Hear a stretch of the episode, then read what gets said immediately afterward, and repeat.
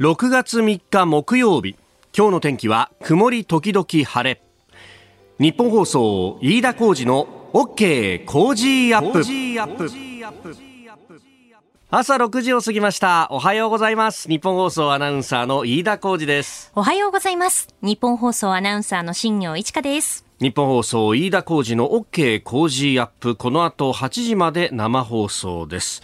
えー、曇り時々晴れ。今日日本屋上の時計21度ちょうど湿度80.9%まあここのとこなんか日差しはあるんだけれども蒸し暑いっていうね、ね、日中が続いております。まだ関東地方は梅雨入りしてないんですけれども、はい、なんか梅雨入りのタイミングを逸しちゃったのかなっていう感じだよね。このジメジメ感があるんだけど、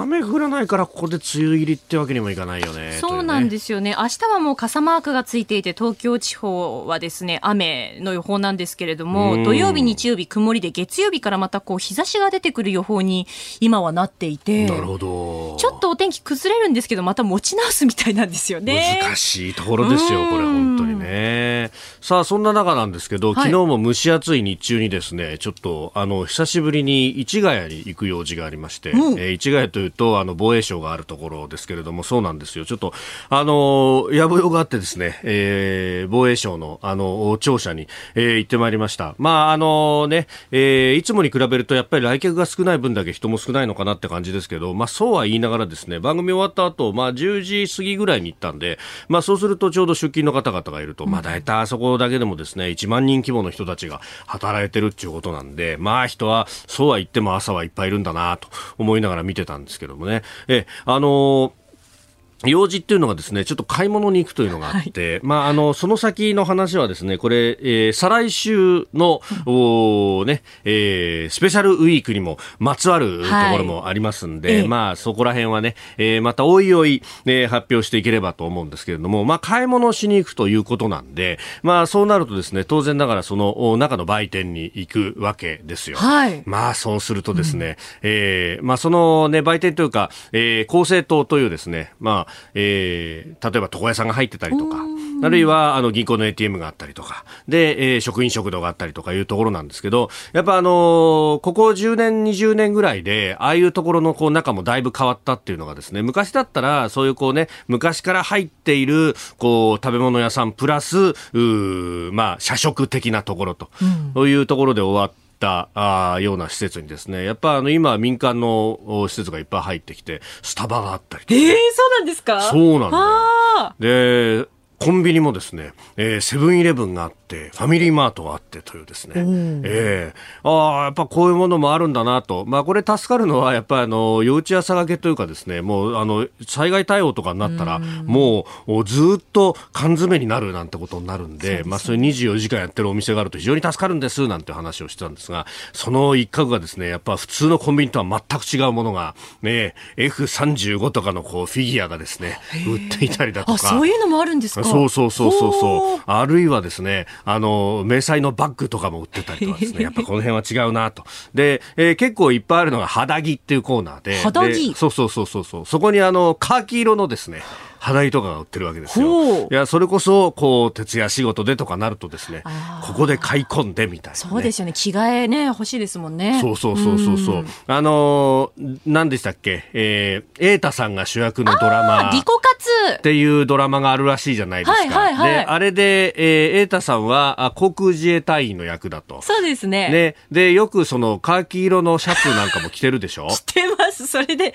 北川景子さんにダサいみたいなことちょっとこう、言われたりなんかして、無っていうシーンあったんですよ。で、売店でこれは買ったんだって言ってて、瑛太さんが。そうそう売ってんのかなと思って見てたんですよ、そうまさにそういうのがですね、もうあの、ずらっと吊るされて売ってると。えー、あの、カーキ色もあれば、あの、迷彩っぽいのもあるし、というですね。あれ、伸縮性がよく、そして吸水性がいいというので。機能的なんですね。機能的らしいよっていう話でですね。やっぱあの、こう、筋骨隆々とした方がですね、うん、えー、制服でこう、これを見ながら、こう、あ、あなるほど買っていくのかなみたいなね、えー、本当に売ってるんですよああいうのね。そうなんです、ね、そうそうそうそう。中にいるときっと日常だからさ、うんうん、普通にああいうの着るんだろうなって。だからやっぱこうドラマっていうのもこう交渉をきちっとやってんだなっていうのが、ね、そうですねずっと常に瑛太さんその服装だからいつもそれはやめようよって言われるんですよねああなるほどねそうそうそうあの格好がこう確かに筋肉のラインというのがこう見えやすいんだよ、ね、確かにそうですね、うん、新業さんだったら別に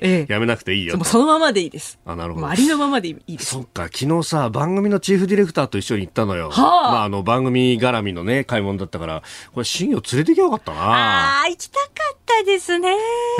ちょっと筋肉ウォッチャー調査的なものを勝手にやりたかったですね。やっぱり動機が不純だから途中で止められるかもしれません。そうかもしれませんあなたの声を届けますリスナーズオピニオン、えー、ニュースに対してご意見ぜひお寄せください。今朝のコメンテーターは明治大学准教授経済学者飯田康之さんです。この後6時半過ぎからご登場いただきます、えー、まずは昨日の日経平均3日ぶり反発131円高。国内でワクチンが進むというような観測が、えーあの市場を引き上げたというような報道もありました、えー、それから菅総理大臣ワクチンサミットに、まあ、オンラインで出席をしました、えー、そしてイギリスの TPP 加入手続き開始決定というニュース、えー、さらにアメリカのイエレン財務長官と中国の劉鶴副首相が会談をしたというニュース、えー、そして政府の新成長戦略案、えー、さらに7時40分過ぎスクープアップのゾーンではあ大手食肉会社がロシアからサイバー攻撃を受けたということで、まあ、バイデン大統領が、えー、再来週ですけれども、米ロ首脳会談、その場でプーチン大統領に提起かというニュースについて、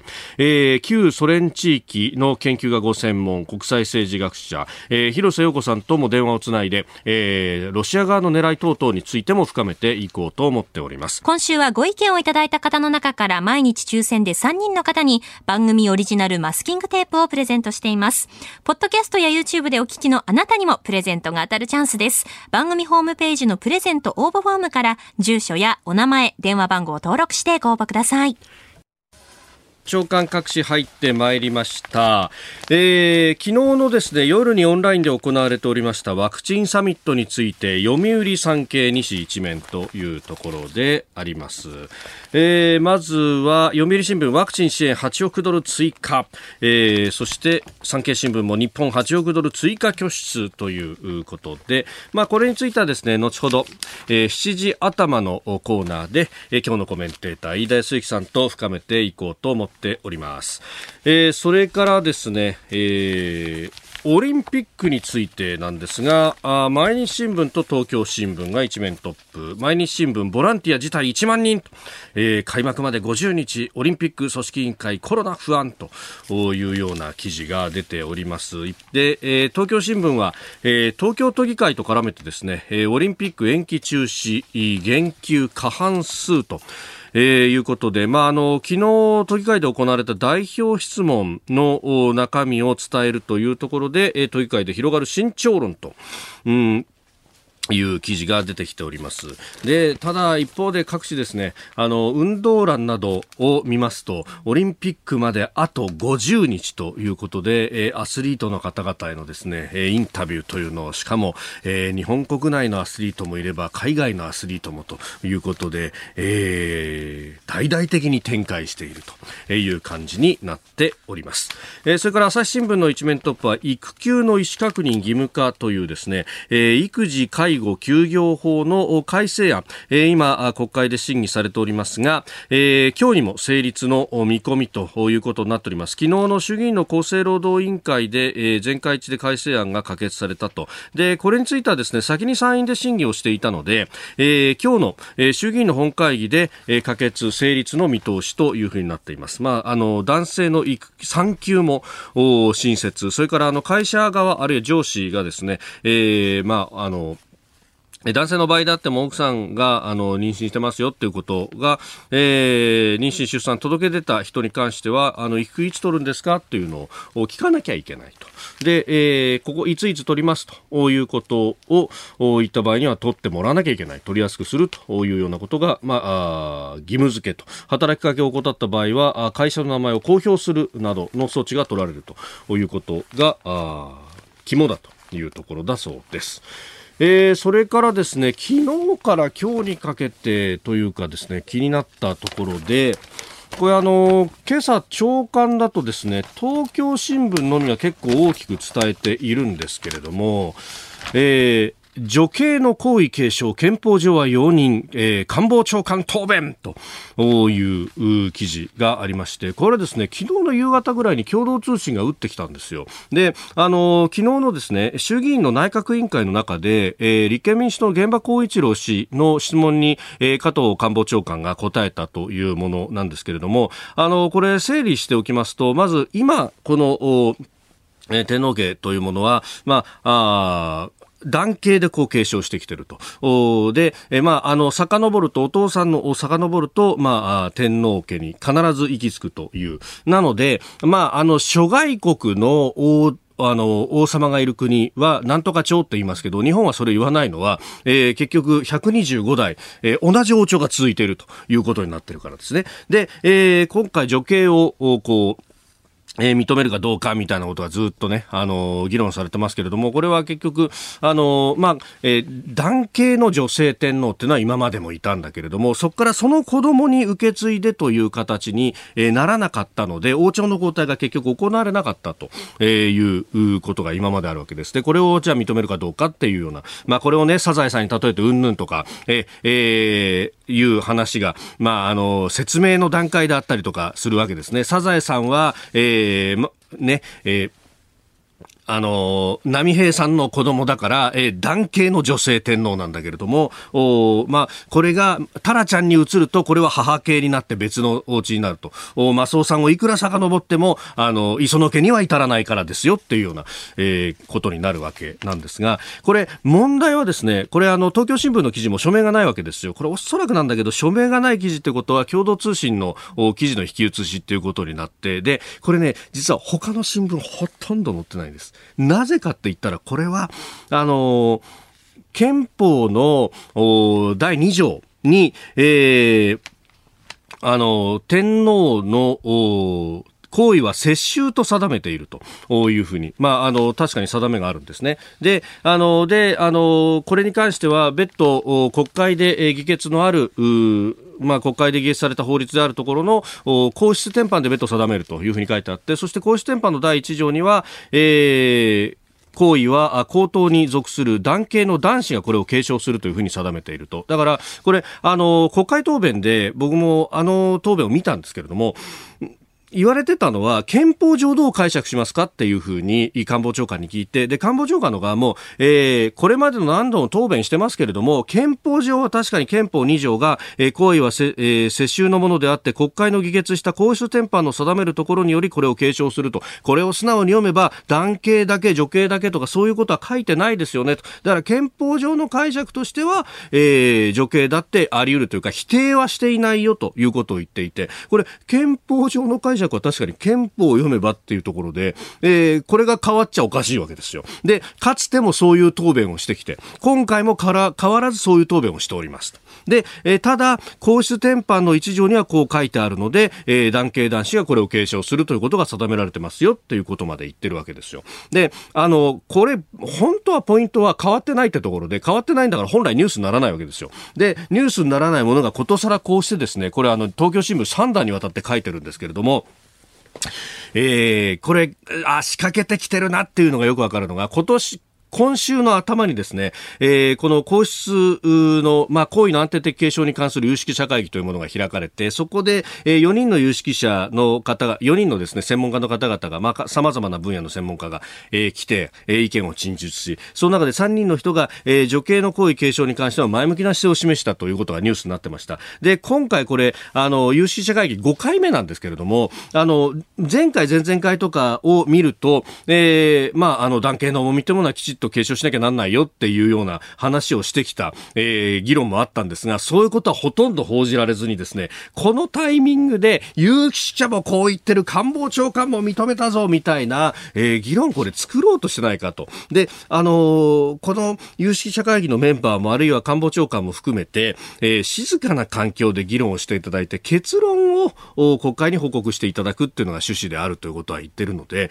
これなんか結論も出ない段階からですね、予断をを与えるような報道になってないかなっていうのは非常に思うということと、共同の記事ということは、これ、東京のですね、あの、大手紙では確かに扱ってないんだけれども、これを地方紙が、えー、同じように扱っているのかもしれないなと考えると、うん、影響は大きいし、それがこう、スピンがかかってないかなってことはちょっと危惧するところなんで、えー、気になったので、ここでご紹介申し上げました。ここが気になるプラス。この時間からコメンテーターの方々にご登場いただきます。今朝は明治大学准教授で経済学者飯田泰之さんです。おはようございます。おはようございます。よろしくお願いします。えー、ツイッターなどではフジテレビの脱力タイムズ見ましたよ。という。驚きました。ノリの良さが素敵で爆笑の連続でしたと和馬さん。そう、えー、なぜかあの、はい、このコージーアップに関連している人とかもちょこちょこ出ている、うんうん、よくわからない感じなんですよね。でも全然この番組とは別の顔が皆さん出てくるという感じですが、え今日もよろしくはい、よろしくお願いします。えまずは日経平均3日ぶり反発131円高というニュースですけれども、まあ足元の株価一進一退という感じですかね。うん、そうですね。えー、で、ただあの企業の予想収益、はい、やはりあの、うんうんうん、日本国内の企業ですと、ちょっとあのワクチン、うん、接種の遅れを反映して、業績予想をちょっと下げてるので、えー、その現時点での業績予想に比べると、はい、えー、やや割高感がある。それだけに、すごくあの、ちょっとしたニュースに大きく動きやすいんですね。はい。で、えー、現時点といいますか、目先で少し大きなニュースあるとしたら明日で、はい、えー、これアメリカで雇用統計が発表されます。アメリカの雇用統計、毎月最初の金曜日に発表なんですが、はい、えー、これによって、えーまあ、アメリカの経済政策の規模とかスピードってのが変わってくる。これの変な話で雇用統計が悪いと、はい、これは大規模な、えー、経済対策が、あ来るんじゃねえかと。はい、で逆に雇用統計がいいと、ええ、これはちょっとインフレ懸念も出てるし、えー、アメリカの中央銀行である FRB は、金利上げてくるんじゃないかとかっていう憶測で、えー、相場にすごく影響を与えやすい統計です。前回そうでしたよね。思ったより悪くて、あれ株価上がったよね。そうなんです、そうなんです。あの、いわゆる政策の最速相場ってやつになるんですけれども、ただやっぱりですね、この日本の株、現時点だと、はい、現時点の業績予想だと、ちょっと割高感、うん、あ出てきたなと。感じています。で、その一方でですね、はい、現時点での各社の業績予想ってどうなんだと。保守的すぎるんじゃないか。あで、えー、実際これと同じことが、あまあ、昨年の緊急事態宣言中も起きたんですね。各社かなり、まあ、当たり前ですけれども、うん、去年のこの時期ですと、はい、もうどうなるかもう訳がわからないと、うん、えー、思ってかなり慎重に、まあ、様々な数値とか支出計画とか進めたら、製造業とか、はい、あとはあ一部の産業にとっては、あれそんなに、そんなに悪くもないな、みたいな。はい、で、それによって、えー、まあ、えー、年の後半に、意外と儲かってたって、えだんだん分かってくるにつけて、えー、まあ株価、自体にも拍車がかかっていくっていう、そういった現象あったんですけれども、はい、えー、日本の場合は、やはりですね、えー、日本企業、特に国内に物を売ったり、サービスを提供している企業については、少しこのワクチンの接種スピードとの、えー、まあ、兼ね合いで、はい、思ったよりワクチンの接種スピードが速いぞというニュースが流れると、やっぱ少し、あの、上がり。ああ、昨日はまさにそういうところですか。遅いぞっていうと、下がるっていうような。えー、やはりですね、現在、えー、まあ、やや割高かなというふうにまあ、申し上げたんですけれども、あの、明らかに高いとか、明らかに低いって言い切れる水準じゃないだけに、なるほど、えー、不安定な動きっていうのは続くと思いますよね。うんえー、まずは日経平均株価そして足元の経済ワクチンというところをお話しいただきました、えー、今日も8時までお付き合いいただきますよろしくお願いしますよろしくお願いしますさあ、ここで番組からのお知らせです。再来週6月14日月曜日からの1週間、コージーアップは特別企画です。ワクチンから安全保障まで、安倍前総理も毎日登場、コージー専門家会議。安倍前内閣総理大臣にコロナワクチン外交安保経済会見など時間ギリギリまで毎日お話伺います。はい。えそしてコメンテーターの皆さん6時台前半から生出演です。14日月曜日はジャーナリストの須田慎一郎さん。15日火曜日作家で自由民主党参議院議員の青山茂春さん。16日水曜日数量政策学者の高橋洋一さん。17日木曜日明治大学准教授で経済学者の飯田康之さんです、はい、よろしくお願いします、よろしくお願いします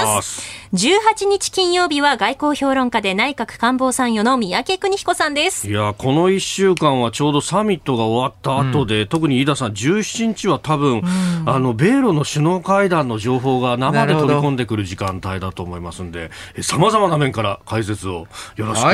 くお願いします。えー、そして6時40分過ぎの黒木瞳さんの朝ナビ女優で作家の岸恵子さん登場となります、はい、さらにプレゼントは勝手に応援企画第2弾、うん、飯田さんが満を持して買い出しに行ってきた、はい、あれをプレゼントします、えー、あれです。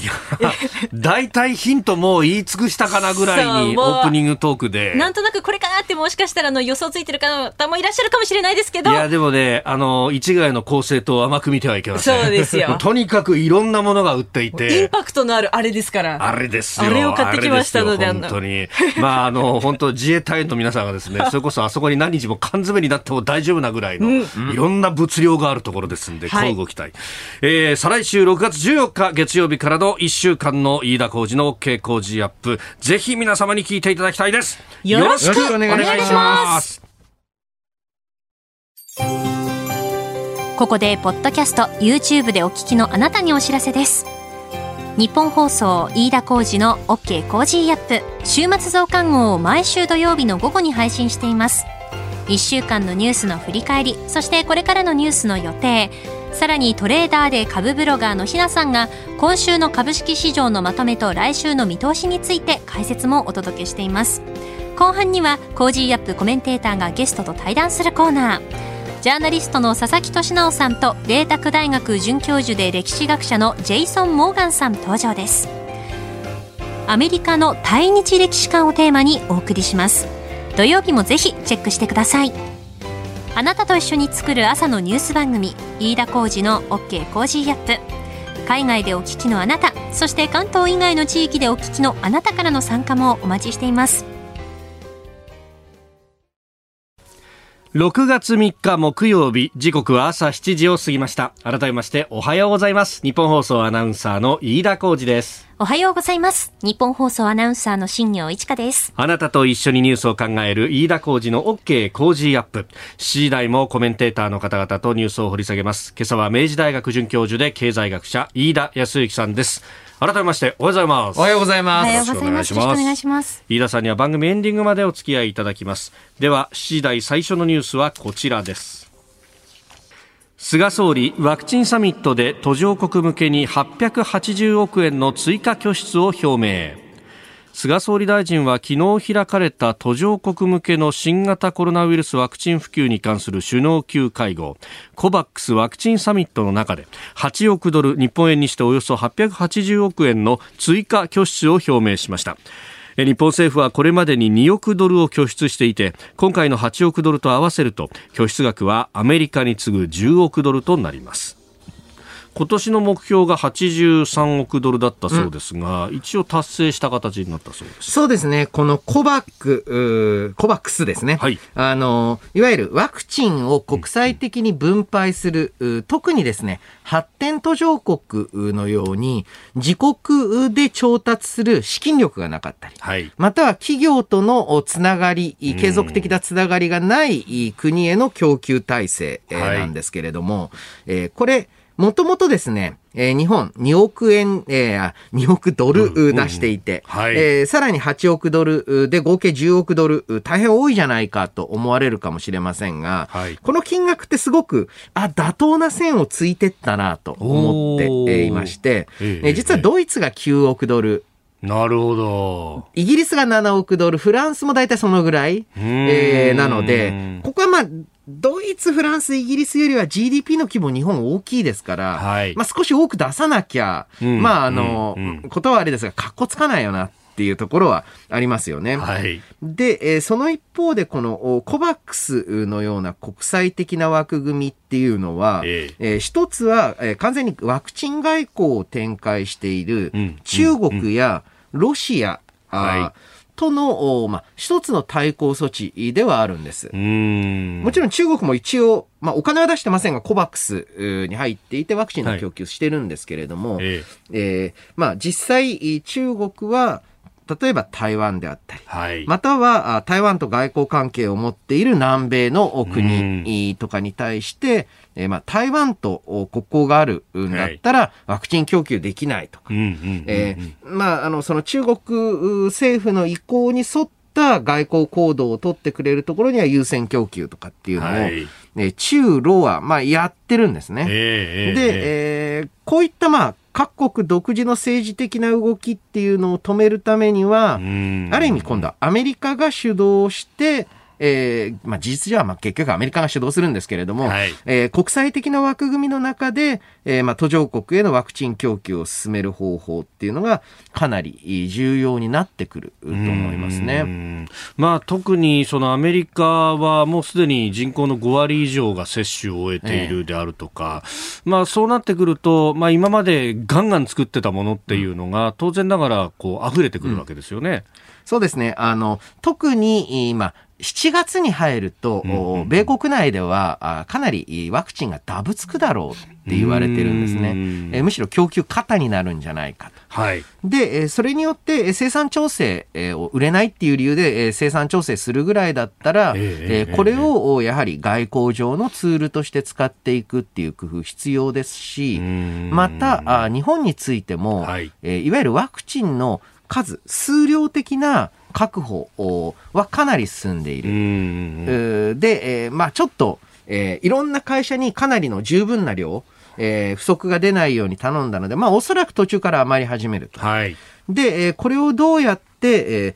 近年といいますか、最近、あの、急激に感染者数が増えている台湾、はい、えー、また、あまあ、中国と、まあ、ここがない等の理由でワクチン供給が滞っている国に優先的に配分していく必要っていうのはあると思いますね。台湾に関してはこのコバックスの枠組みではなく日本独自の形でもこうアストラゼネカのワクチンとか出すって話が出てますよね。あのやはり現在こういった国際的な枠組みに台湾が参加することに、えー、中華人民共和国の方はかなりナーバスになっていますので、ここは日本、アメリカの協力というのが必要だと思います。うんこれ、なんか、あの、条件が整えばみたいなことを日本政府は今のところは言ってるようなんですが、台湾に関しては早くやった方がいいよいや、そうですね。あの、えー、これ別にですね、えー、まあ、軍事援助しようって話ではないので、人道ですね。そう、人道的なものですから、あ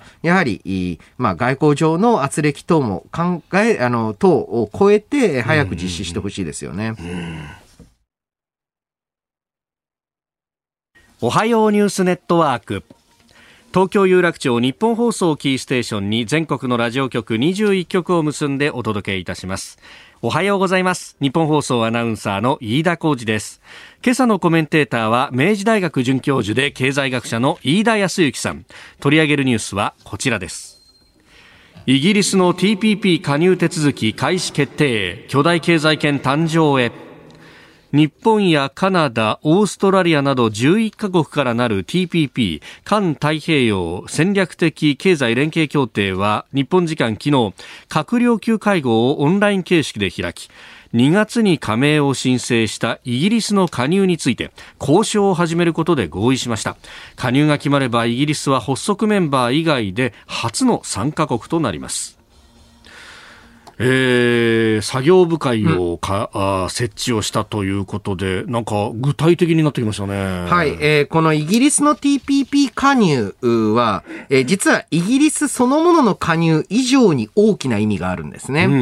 なぜかというと、はい、TPP まあ、交渉の手続きの過程で、はい。えー、いわゆる、まあえー、主幹事国というか、うん、一番中心になるはずの国であるアメリカが抜けるということで、はい、えー、現在、えーまあ、日本が、まあ、加盟国の中では最大の経済規模を持つ国。で、えーまあ、加盟国全体の GDP の規模としても、まあ、世界最大級の、自由貿易協定ですし、うんうん、自由化される、えーまあ、品目の割合も、まあ、トップクラスと。はい。えー、この状況で、本当であれば TPP は、やっぱりアメリカが入って完成なんですよね。えー。で、えー、それにあたってイギリスのような最初の当初の発足時に加盟していなかった国が参加するときに、どういうステップを踏むのかっていうのが見えてくる。はい、で、イギリスの加入が進めば、仮にアメリカが入るとしたら、ここからどういうステップを踏むのかっていうのが分かるわけですよね。で、えー、アメリカ、イギリス、日本、が加盟する自由連、自由貿易協定という経済連携協定になると、はい、これももはや環太平洋というよりも、またちょっと別の意味も、持ってくる。具体的に言うと、いわゆる対中国圏、はい、えー、そしてもう一つは、えー、対 EU 圏。えー、この2つの経済的な、まあ、ネットワークに対して、はい、えー、日米英、えー、まあ、といった、あまあ、国がどういう経済圏を築いていくのかというのを見る一つの指標になるわけです。イギリスはイギリスでね、はい、非常に大きな事情がありまして、えー、えー、これ当然ながらブレキジットで、はい、えー、EU とのいわゆる経済連携状況がなくなった、はい、あ縮小されましたので、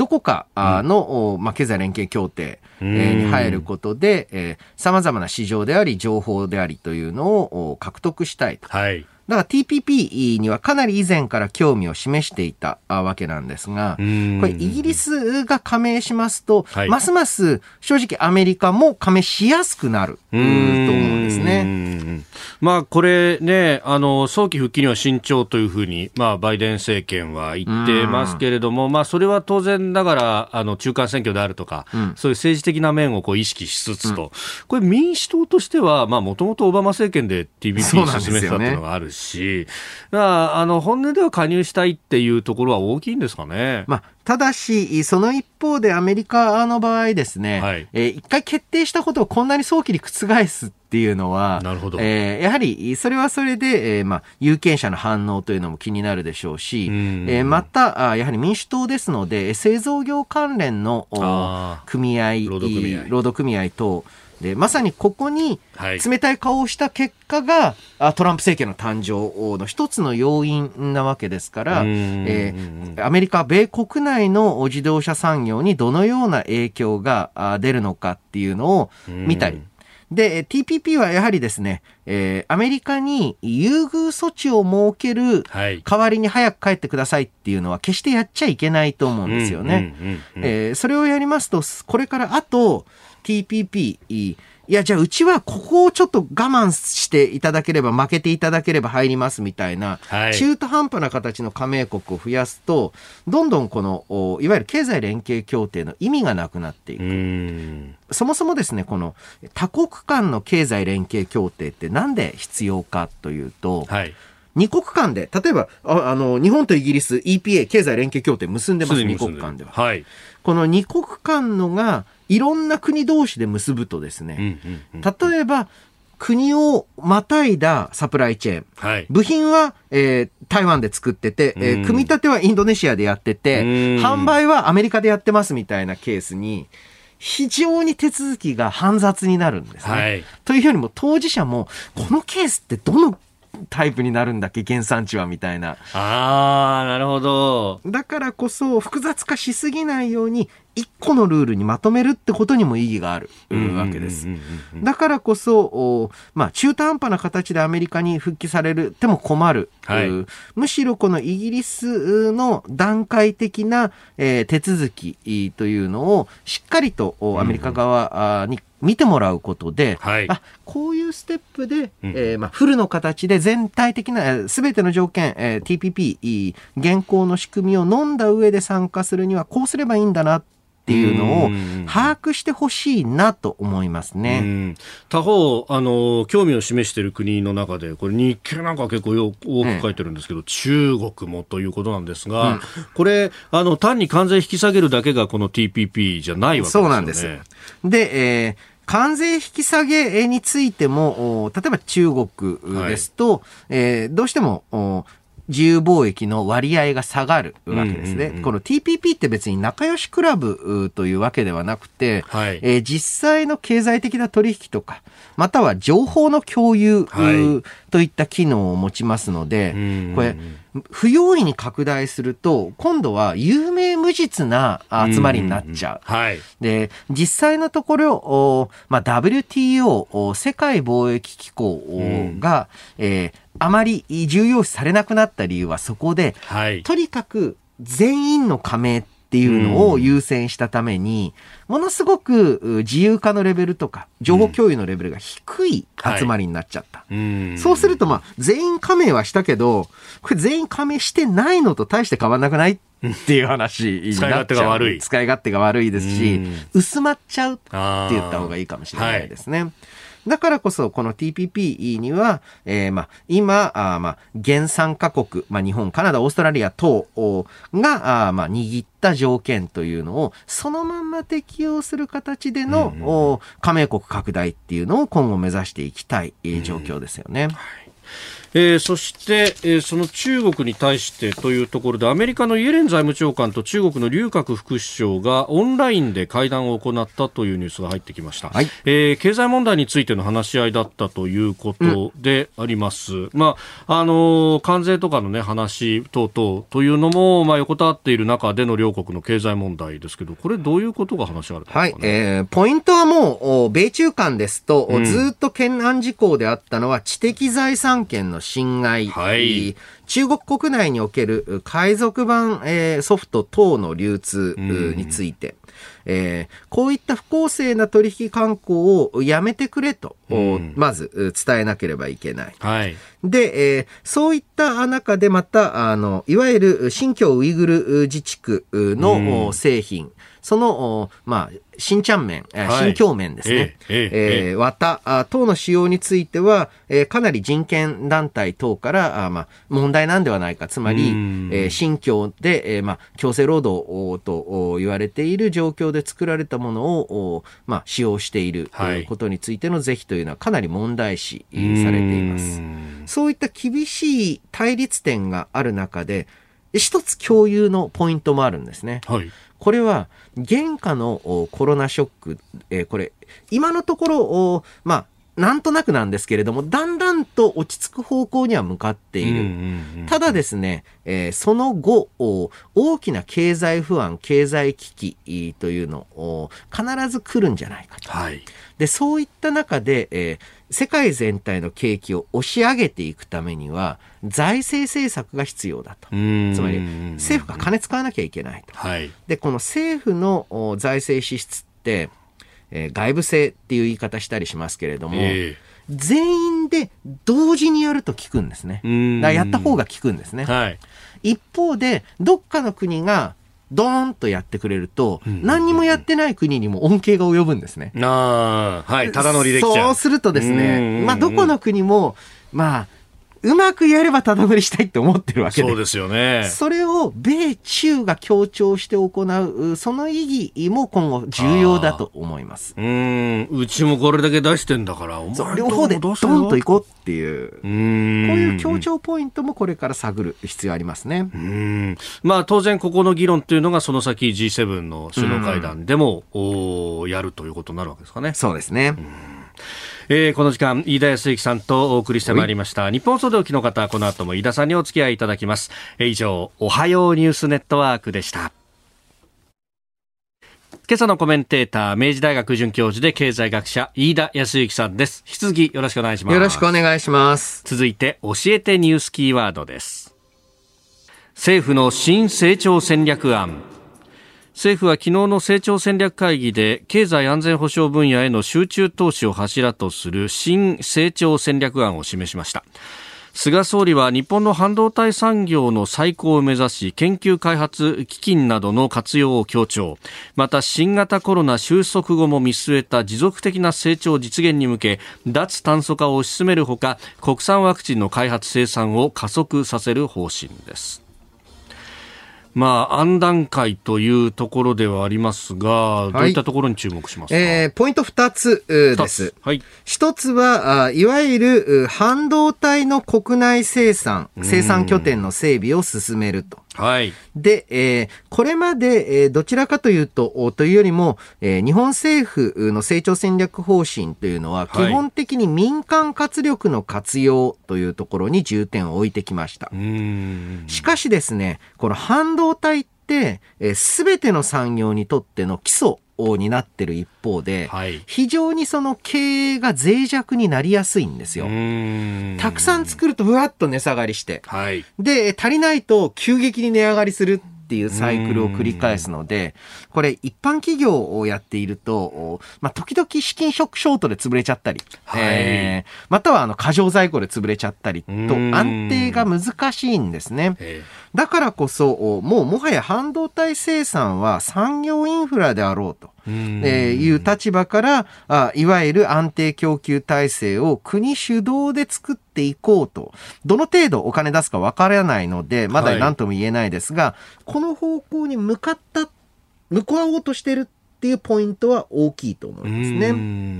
で、これが一つ。はい。で、二つ目は、あいわゆる脱炭素化なんですけれども、えー、私自身は、あ今度のサミットにおいて絶対に重要な、はい、テーマとして語ら語らなければいけないのが、うん、SDGs をどうやって、どのように、えー、見直していくか。はい、まあ、えー、こういった中で、どうも SDGs、または、ESG、なんかもう横文字ばっか出てくるんですけど、うん、ESG っていうのは、エコロジー、ソーシャル、社会、ガバナンス、統治。はい。えー、こういった ESG、SDGs といった、えー、目標において、はい、どうも脱炭素の話しか出てこない。本当はエコロジー、ソーシャル、ガバメントですから、はい、人権への配慮であったり、うん、えー、または統治のシステム、はい、企業がしっかりと独立して運営されているか、あ等まで含めた基準なのに、うん、いつの間にか CO2 の話になっちゃった。そうですね。はい、で、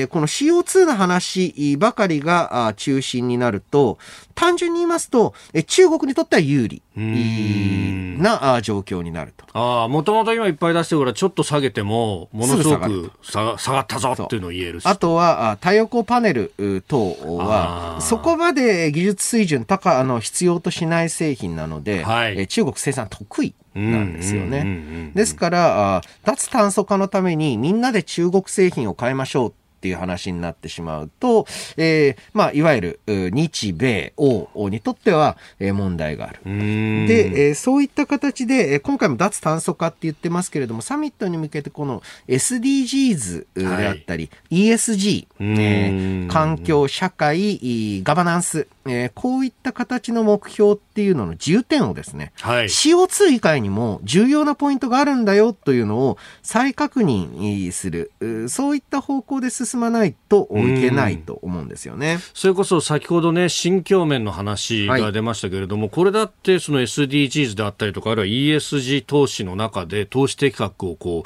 う見極める上での、うん、本当は、えー、ものすごく重要なテーマの一つになるはずなんです、ね、そうなんです。ただですね、えー、なぜか、あこの ESG 投資とかにこのソーシャルの部分、全然今入ってないんですね。えー、理由は、まあ、ごく、まあ、なんとなく想像がついてですね。はい。だって CO2 排出量の削減って数値目標が作れるじゃないですか。数字になりやすいので、えー、リスク等を含めて計算しやすい、まあ、不確実性なんですね。はい。一方で、えー、人権や社会っていうのは、うーん、これはどういうふうに、えいろんな形で、えー、人権指数とか作ってますけれども、はい、どれも、うんど、いかがなものかってものも多く、えー、えー、なかなか数値化できないんですけれども、えー、こういった価値観、えー、の共有っていうのがこれからの経済協力とか取引において重要だっていうところを、やはりどこかで先進各国は示さなければいけないと思います。うん、えー、来週のサミットっていうのはそのいい機会になる。うんそうですね。えー、この時間、政府の新成長戦略案というところからあ話しました。お送りしております OK 工事アップ。お相手、私、日本放送アナウンサー、飯田浩二と、新業一華がお送りしています。今朝のコメンテーターは、明治大学准教授で経済学者、飯田康之さんです。引き続きよろしくお願いします。はい、よろしくお願いします。ます続いて、ここだけニューススクープアップです。この時間、最後のニュースを、スクープアップ大手食肉会社がロシアからサイバー攻撃バイデン大統領プーチン大統領に提起か。アメリカホワイトハウスのジャンピエール副報道官は現地1日世界最大級の食肉加工企業 JBS がサイバー攻撃を受けアメリカ国内の複数の工場が稼働を停止したことを明らかにしました。JBS 社はアメリカ政府にロシアに拠点があるとみられる犯罪組織から身代金を要求されたと述べております。えー、ランサムウェアというね、えー、ものをまた使ったということだそうですが、えー、ホワイトハウスがロシア政府と直接連絡を取ってメッセージを伝えたという説明もしているということであります。まあ、この間のパイプラインというこういうことが続いているようになりますね。まあ、ちょっと経済の影響なども心配されますが、今回のこのサイバー攻撃等々について、えー、ロシアの外交や国家戦略に詳しい、えー、慶應義塾大学総合政策学部教授で国際政治、旧ソ連地域研究がご専門の広瀬陽子さんと電話をつないでお話を伺ってまいります。広瀬さんおはようございます。おはようございます。よろしくお願いいたします。よろしくお願いいたします。あの、パイプラインの話とかも含めてですね、何かロシアからこのサイバー攻撃が増えているように見えるんですが、はい。これってそもそもなんですけど、ロシア政府って何か、こうやっぱ関与あるんですか、えっ、とですね、ロシアのサイバー攻撃っていうのにもいろんなパターンがございまして、はい、そもそもやっている人たちというのが、うん、まあ、犯罪者と、まあ、国家などが目的と思って行っているものと、はい、あと民間の会社、えー、そして愛国者という大体4つのパターンに分かれまして、で最近こう目立っているあの、はい、公共インフラに対する攻撃というのは、主に犯罪者がやっていると思われまして、そこに確実にそのか政府が関与しているかということは、ちょっとまだ明らかになっていないというのが現状なんです。うんそうすると、純粋にお金目的の可能性もあるということですかね。そうですね。はい、今回についてもですね、あの、純粋にお金目的という可能性は高いと思います。うん。これね、なんかあの、ロシアというと、まあそういうこう、人たちに対しても何かこうコントロールしてんじゃないかみたいなことまで、まことしやかに報じられますけれども、実際のところはそのグラデーションみたいなものが結構あるということでいいんですか？あそうですね、グラデーションみたいなものがありまして、まあ、今回のものと、あと先ほど言及してくださったそのコロニアルパイプラインの攻撃というのは、はい、おそらく犯罪系がやっているものでして、他方で去年の12月にこう明らかになった、まあ、ロシアが3月からアメリカのソーラーウィンズ社のソフトウェアオリオンの脆弱性を悪用したあの大規模なサイバー攻撃を行っていたことが暴露された事件については、まあ、明らかにロシア政府が関わっているものですね。うんその政府の意図っていうのはどういうところがあるんですか？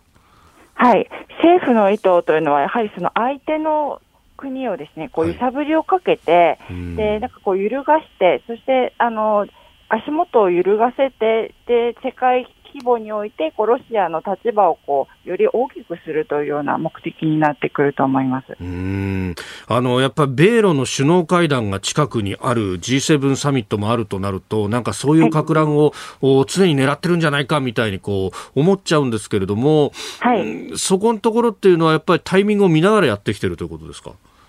タイミングは間違いなく見ていると思いますね。で、あの、やはり去年それほどのサイバー攻撃がこう、政府レベルでも民間レベルでも大きかったというのは、はい、やはりこう、テレワークになっている人とかが多い中で、いろんな脆弱性が増えているということが、まず第一にはあると思うんですけれども、はい、ただ、あの、今おっしゃったような、あの、今後あるこう G7 とか、あと米ロ首脳会談ということを見据えているという点では、むしろ政府は、あの、攻撃を控えると思います。控える？おはい、やるとそれはネタにされてしまうからってことですか？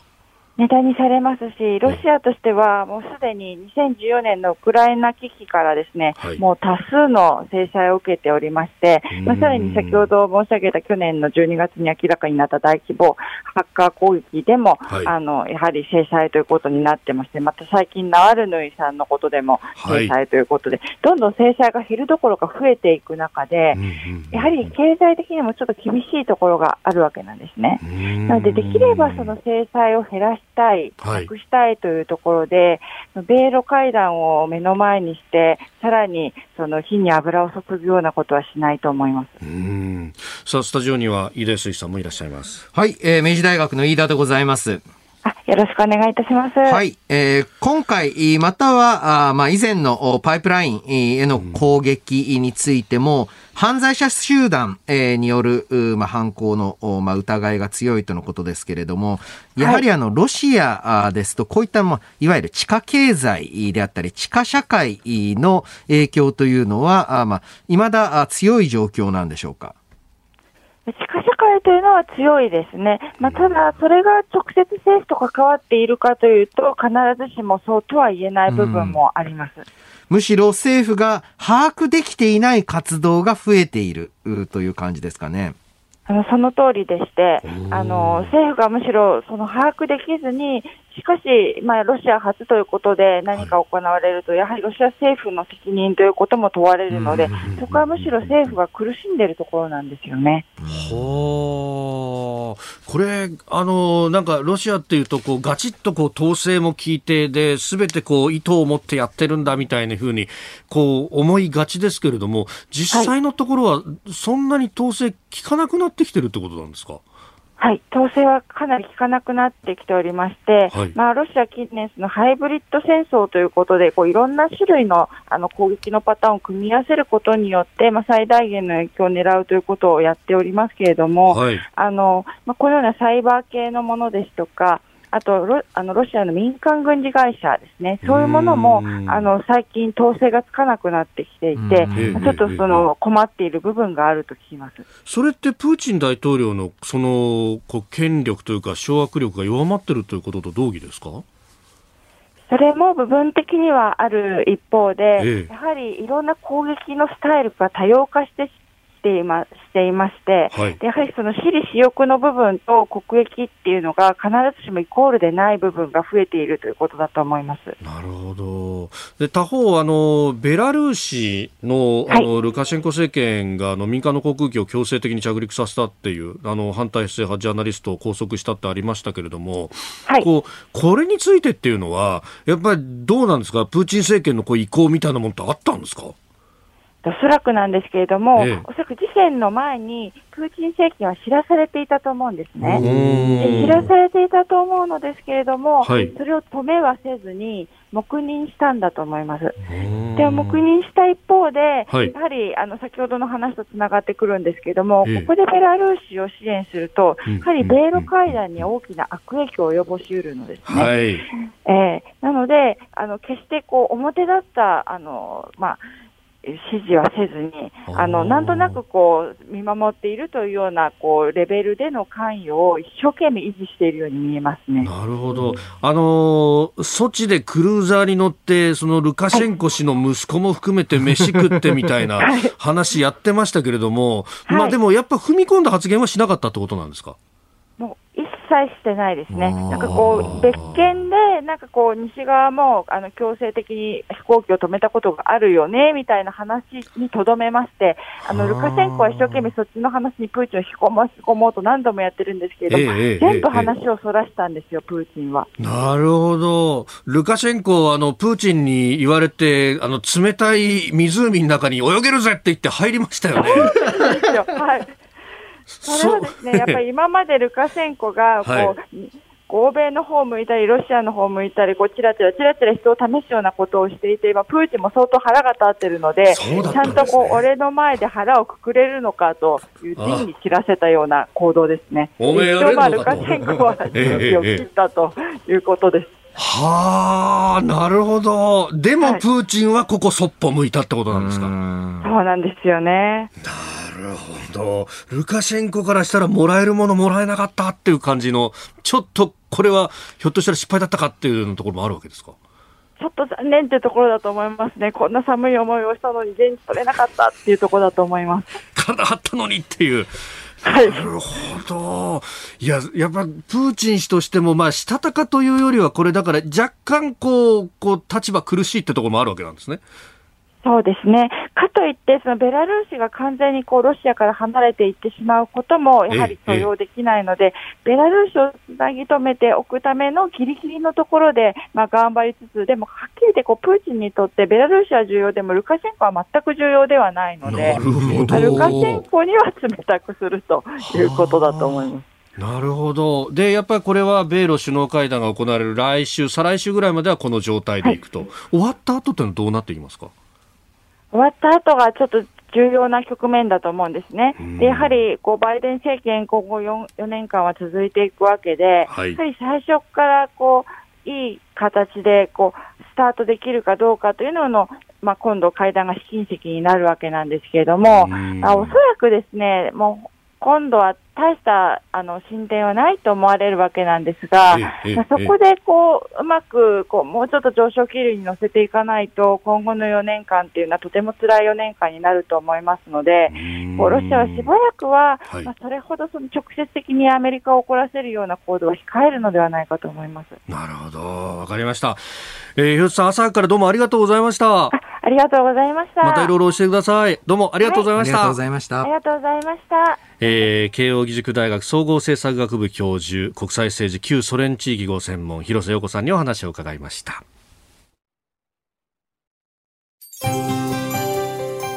ポッドキャスト YouTube でお聞きいただきましてありがとうございました。あなたと一緒に作る朝のニュース番組飯田浩司の OK コージーアップ東京有楽町のニッポン放送で月曜日から金曜日朝6時から8時まで生放送でお送りしています。番組では公式 Twitter でも最新情報を配信中。スタジオで撮影した写真などもアップしています。コメンテーターのラインナップ放送した内容の書き起こしインスタグラムや飯田浩二アナウンサーのポッドキャストなど詳しくは番組ホームページでチェックしてください。そしてもう一つ飯田浩二アナウンサーが「夕刊富士」で毎週火曜日に連載中。飯田浩二の「そこまで言うか」こちらもぜひチェックしてください。